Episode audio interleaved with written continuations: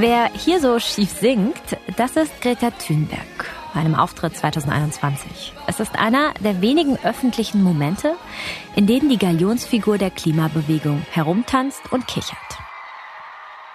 Seit Greta Thunberg vor fünf Jahren als Schülerin mit dem Schulstreik fürs Klima vor dem Parlament in Stockholm anfing, hatte sie immer ein ernstes Anliegen. Yet you all come to us young people for hope. How dare you? Greta Thunberg hat vor den Vereinten Nationen gesprochen. Präsidenten aus allen möglichen Ländern haben sie bewundert. Genauso der Papst, Leonardo DiCaprio. Allen gegenüber hatte Greta immer eine klare Botschaft. Schützt das Klima, runter mit den CO2-Emissionen, sichert die Zukunft der Kinder. Wahrscheinlich hätte sich niemand gewundert, wenn sie mit 17 den Friedensnobelpreis bekommen hätte. Aber aus der Teenagerin mit den Flechtzöpfen ist eine Erwachsene geworden. Greta Thunberg ist heute 20. Und in den letzten Wochen äußert sie sich nicht mehr nur zum Klimaschutz, sondern ebenso laut zum Israel-Gaza-Krieg. Und auf einer Klimademo in Amsterdam und auf Social Media zeigt sie sich sehr einseitig pro-palästinensisch. Also es ist bei ihr ja tatsächlich mehr die Auslassung. Ne? Sie müsste an bestimmten Stellen etwas sagen und sie sagt es nicht. Wegen dieser Aussagen steht Greta Thunberg mit ihrer Weltöffentlichkeit in Kritik und genauso auch die deutsche Gruppe von Fridays for Future. Wie kommt es, dass Greta Thunberg sich so positioniert? Was sagt Luisa Neubauer dazu, mit der meine Kollegin Susanne Bayer gesprochen hat? Und was bedeutet Gretas Verhalten für die Weltklimakonferenz, die nächste Woche in Dubai beginnt? Das ist der Klimabericht, der Spiegel-Podcast zur Zukunft des Planeten. Ich bin Regina Steffens.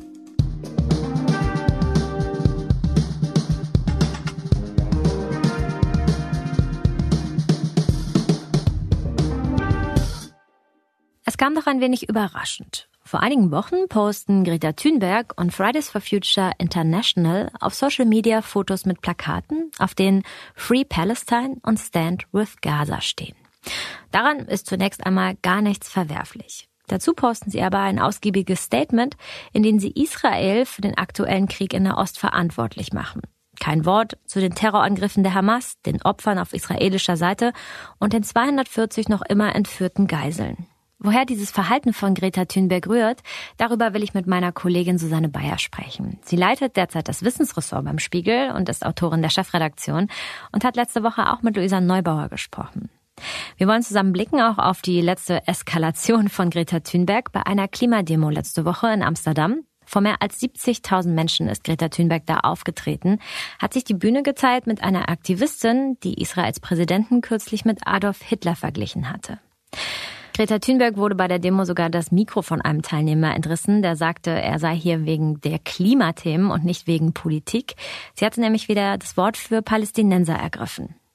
Die Äußerung ist ja im Grunde auch schon Kleidung. Sie hat den Palästinenser-Schal oder das Palästinensertuch getragen, damit ihre Solidarität mit den Palästinenserinnen und Palästinensern bekundet, was ja auch in Ordnung ist. Also die Palästinenser, denen fehlt es seit Jahrzehnten an Selbstbestimmung. Äh, der Krieg schlägt fürchterlich auf sie zurück.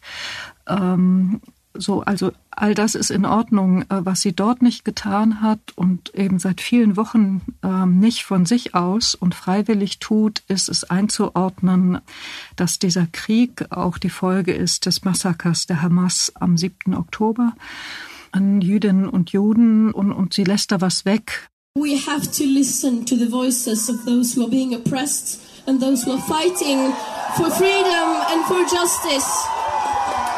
Es hat eine andere Frau gegeben, die wahrscheinlich Palästinenserin äh, war. Sie sagte jedenfalls, in unserem Land findet ein Genozid statt.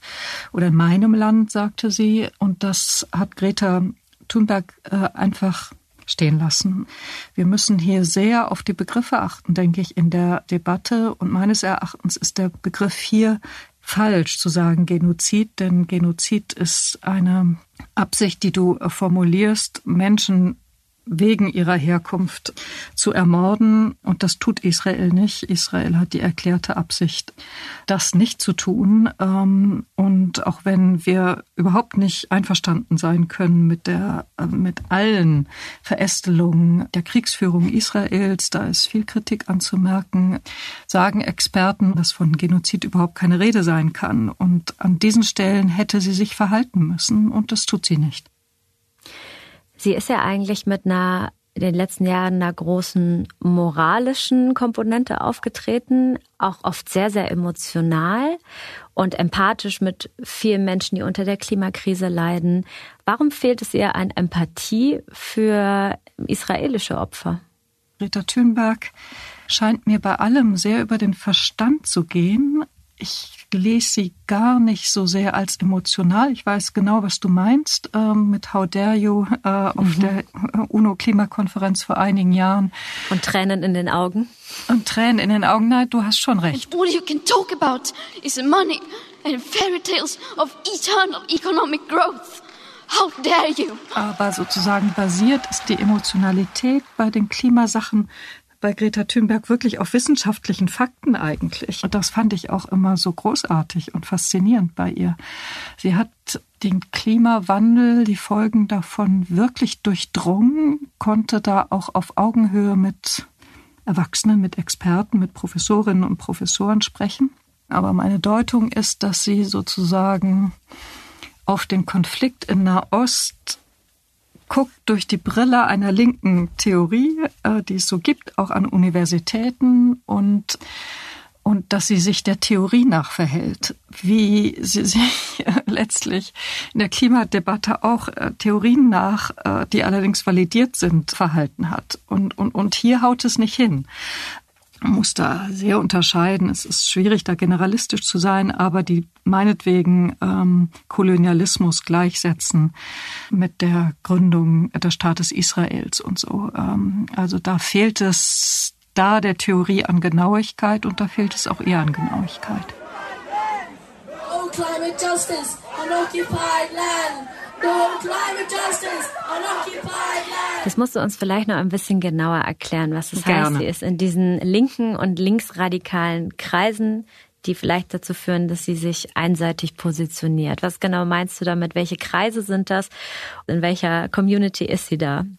Der Klimawandel ist für sie auch eine Folge fehlender globaler Gerechtigkeit. Mit der Entstehung der Industriestaaten ist auch der Kapitalismus, diese linken Gruppen haben zu Recht, wie ich finde, äh, Fragezeichen am globalen Kapitalismus und ähm, da hängt also wirklich viel zusammen, ne? das, das ökonomische Denken und ein historisches Denken und für diese Gruppe ist eben Israel als ein Land, das seine Verbündeten im Westen hat, ähm, Amerika vor allem, auch Deutschland, Europa, ist Israel Teil des Westens und somit auch Teil der westlichen Gemeinschaft, bei denen diese Gruppen sagen würden, da funktioniert sehr viel über Ausbeutung und aus, auch Ausbeutung des sogenannten globalen Südens. Ich habe Probleme mit dem Begriff globaler Süden, weil er so unsere Perspektive, also die der westlichen Staaten so festschreibt.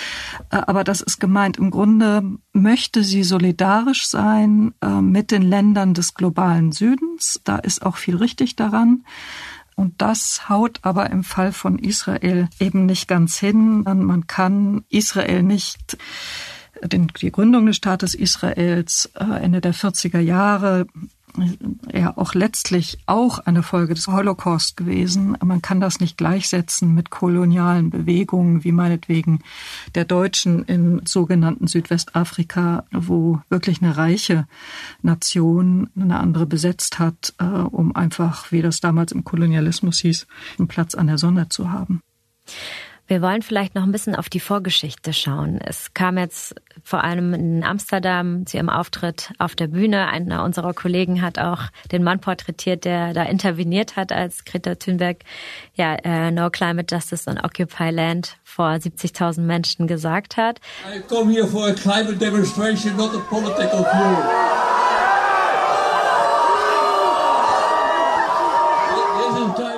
Wie ist Greta Thunberg inhaltlich zu diesem Punkt gekommen? Also was hat das auch mit ihrer politischen Ausrichtung zu tun? Also ich glaube, dass man schon sagen kann, dass die Klimabewegung eine linke Bewegung ist. Ich glaube, dass sie sehr gut äh, anschlussfähig war an Mitte-Milieus, bürgerliche Milieus. Deswegen ist sie auch so schnell so stark geworden.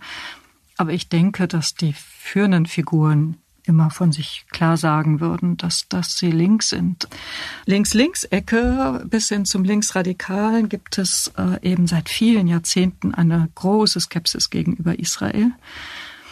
Es war zunächst anders. Die Gründung des Staates Israels, da gab es auch sozialistisches Gedankengut. Die Kibbutz-Bewegung ist sozialistisch und sehr, sehr links gewesen. Der junge Staat Israel hatte gute Beziehungen zu jungen Staaten Afrikas, die sie auch gepflegt haben. Bis zum Sechstagekrieg 1967 gab es eine große Übereinstimmung mit Israel und der internationalen Linken, wenn man so will. Und den Sechstagekrieg Palästina gegen Israel hat aber Israel gewonnen, auch mit Unterstützung des Westens, mit Unterstützung Amerikas, äh, während die andere Seite eher von der Sowjetunion unterstützt wurde.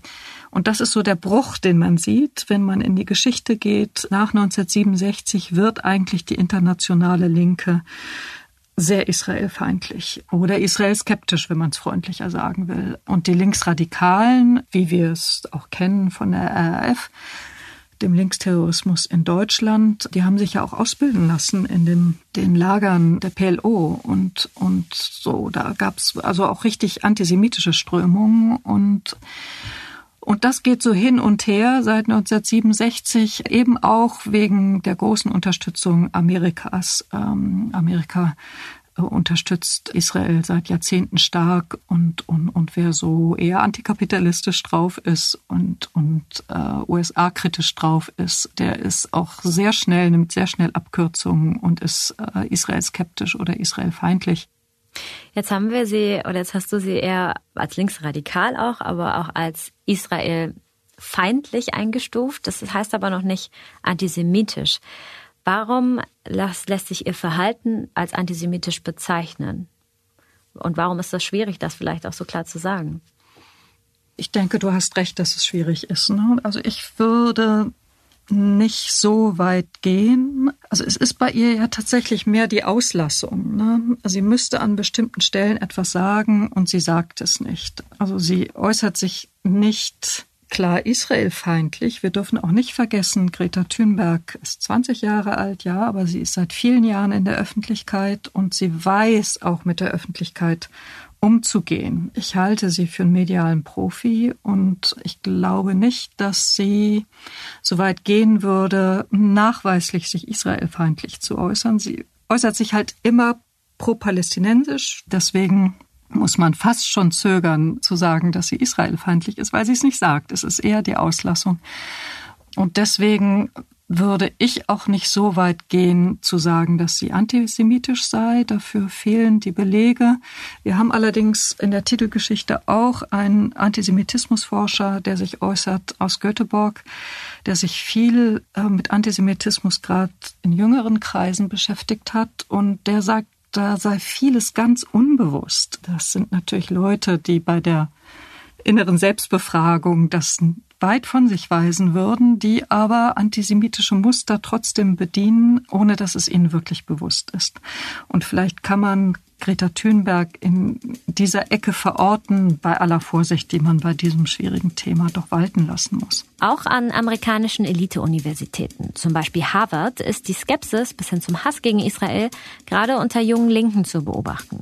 Dabei ist es nicht einfach, die Grenze zwischen Israel-Kritik, Feindlichkeit und Antisemitismus zu ziehen. Das gilt auch für Greta. Sie hat sich nie explizit gegen Jüdinnen und Juden geäußert. Allerdings in den Postings von Fridays for Future International, und das ist ja die Seite, auf der Greta auch auftritt, sind wirklich schwierige Begriffe drin. Die Gruppe bezeichnet Israel als ein Apartheidssystem, sprach von einer Gehirnwäsche durch weltweite Medien, die finanziert seien von, Zitat, imperialistischen Regierungen, die hinter Israel stehen. Auf dem Foto von Greta und ihren drei Mitstreitern mit den Palästina-Postern haben sie auch gezielt ein Kuscheltier drapiert, ein Oktopus. Dieser Oktopus, diese Krake, gilt als Symbol einer antisemitischen Verschwörung, die besagt, Jüdinnen und Juden würden wie eine Krake die Welt umschlingen. Greta sagt zu dieser Kritik, das Kuscheltier helfe autistischen Menschen wie ihr dabei, ihre Gefühle auszudrücken. Von dem antisemitischen Symbol habe sie nichts gewusst. Wirklich nicht? Auf dem Foto ist sonst keine Deko oder ein anderer Kuscheltiergegenstand zu sehen. Fridays for Future International hat das Foto gelöscht und ein paar Tage später eine neue Version auf Social Media geladen, in der das Kuscheltier herausgeschnitten wurde. International ist das Echo auf Greta nicht ganz so kritisch.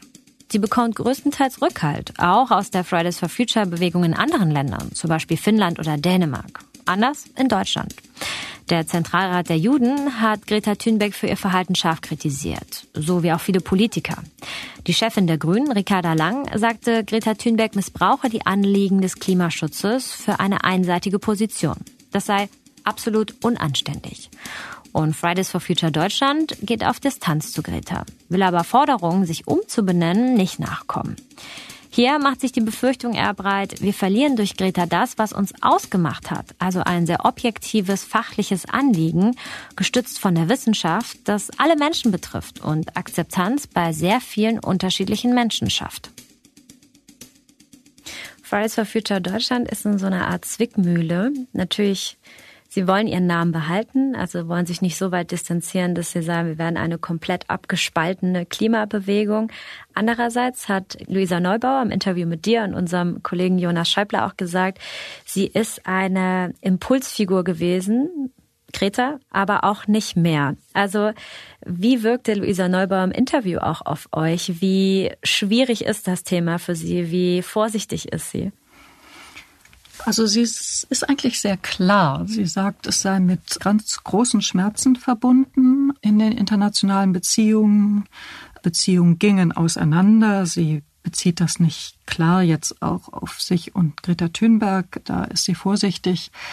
Aber sie sagt auch, das fand ich einen guten Satz, äh, es sei auch eine Zeit der Klarheit. Und, und Fridays for Future, also Deutschland, hat einen sehr klaren Kompass äh, in den letzten Wochen. Die wissen gerade genau, was sie tun.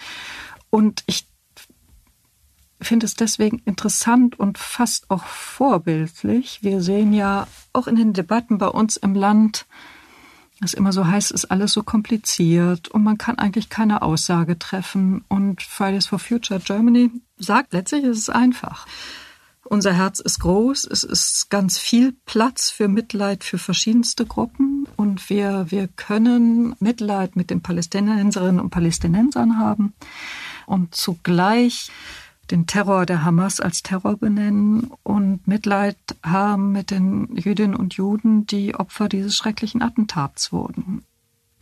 Können Sie sich denn von der Galionsfigur Greta Thunberg freimachen, die sicherlich auch auf der Weltklimakonferenz auftreten wird, die nach wie vor das Gesicht dieser Bewegung ist und wirklich äh, so eine hohe Verantwortung hat als auch eine junge Frau, die schon als Teenagerin etliche junge Menschen, Wissenschaftler, Politiker hinter sich vereint hat. Letztlich ist es so, wie Luisa Neubauer sagt, äh, Greta Thunberg war die Initiatorin, aber Fridays for Future Deutschland hat sich da früh selbstständig gemacht und konnte auch sozusagen nach dem Anstoß aus eigenen Kräften heraus sich entwickeln. Und es ist auch etwas, was in früheren Interviews Greta Thunberg immer gesagt hat. Ich bin Teil dieser Bewegung wie jeder andere auch. Sie hat gar nicht für sich in Anspruch Anspruch genommen, die Führungskraft dieser Bewegung zu sein. Und gleichwohl ist es, wie du sagst, sie wird so wahrgenommen. Faktisch ist sie es bei allen demokratischen Strukturen, die sich Fridays for Future äh, selbst auferlegt hat. Da muss man natürlich auch ein bisschen medienkritisch sehen. Auch Medien haben sie zu dieser Galionsfigur gemacht, haben, wurden sich wirklich die Finger wund geschrieben und gedreht über die junge Schülerin mit den Zöpfen, die mit dem Plakat vom Parlament in, in Stockholm saß? Da, da haben wir sicher eine Mitverantwortung. Also wir haben das selber gemerkt als Spiegel. Wir haben immer wieder Titelgeschichten gemacht zum Klimawandel. 2016, 17, 15. Offen gesagt keine großen Erfolge. Das Interesse ist nicht so groß. Und in dem Moment, als dieses Drama des Klimawandels an einem jungen Mädchen, das auch noch Zöpfe trug und so wahnsinnig intelligent ist, erzählt werden konnte, hatte man auf einmal eine Erzählung. Genauso wie du sagst, also wir haben als Medien natürlich das auch mitgeschaffen, Ritter Thünberg als Spitze dieser Bewegung. Und deswegen glaube ich, dass es sehr schwer werden wird für Fridays for Future Deutschland, sich da zu positionieren, ohne ständig sich in Abgrenzung bewegen zu müssen. Also ich weiß nicht, ob das mit der Umbenennung schon so ausgestanden ist. Sie sagen, Sie wollen das jetzt nicht machen, damit nicht jetzt kurz vor der COP immer nur über Umbenennung und Namensfragen gesprochen wird. Das verstehe ich auch. Aber ob das so ganz ausgestanden ist, da bin ich skeptisch. Welchen Schaden hat die Klimabewegung denn noch genommen durch diese ja jetzt diesen Fokus auf einem ganz anderen Thema und nicht eigentlich Klimaschutz wissenschaftlich basierte Bekämpfung der Klimakrise?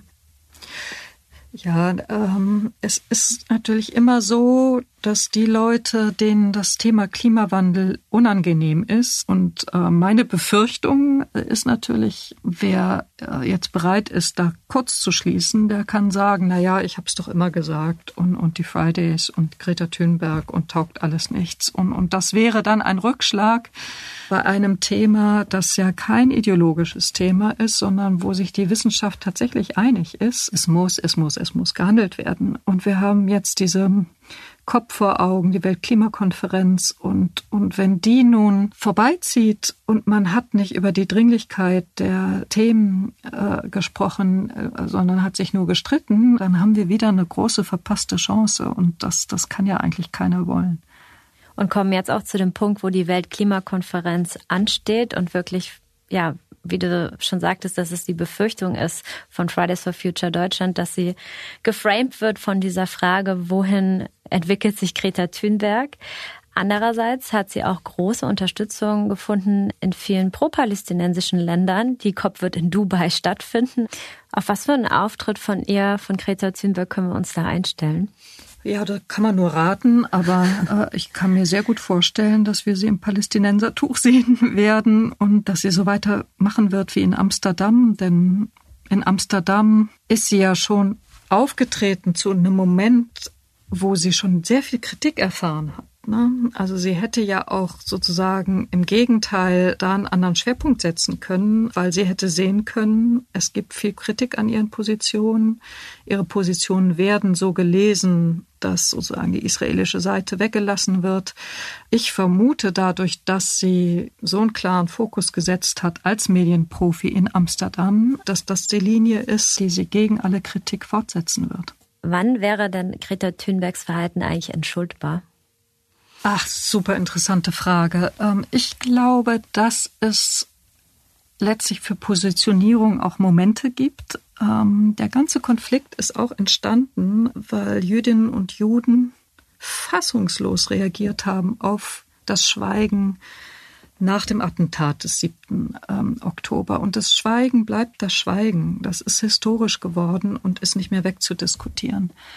Andererseits finde ich immer, wenn Menschen sagen, glaubhaft sagen, Mann, ich habe da einen Fehler gemacht oder ich habe da etwas nicht gesehen und, und, und ich merke, wie es ankommt und es tut mir leid, dann, dann ist das auch etwas, was man den Leuten zugute halten muss. Also sie hat ja schon gesagt, sie sei immer auf Seiten der Leuten, Leute, denen was angetan werd, werde, ähm, aber sie hat es halt nicht konkret genug gemacht und sie hat es nur auf Druck gemacht.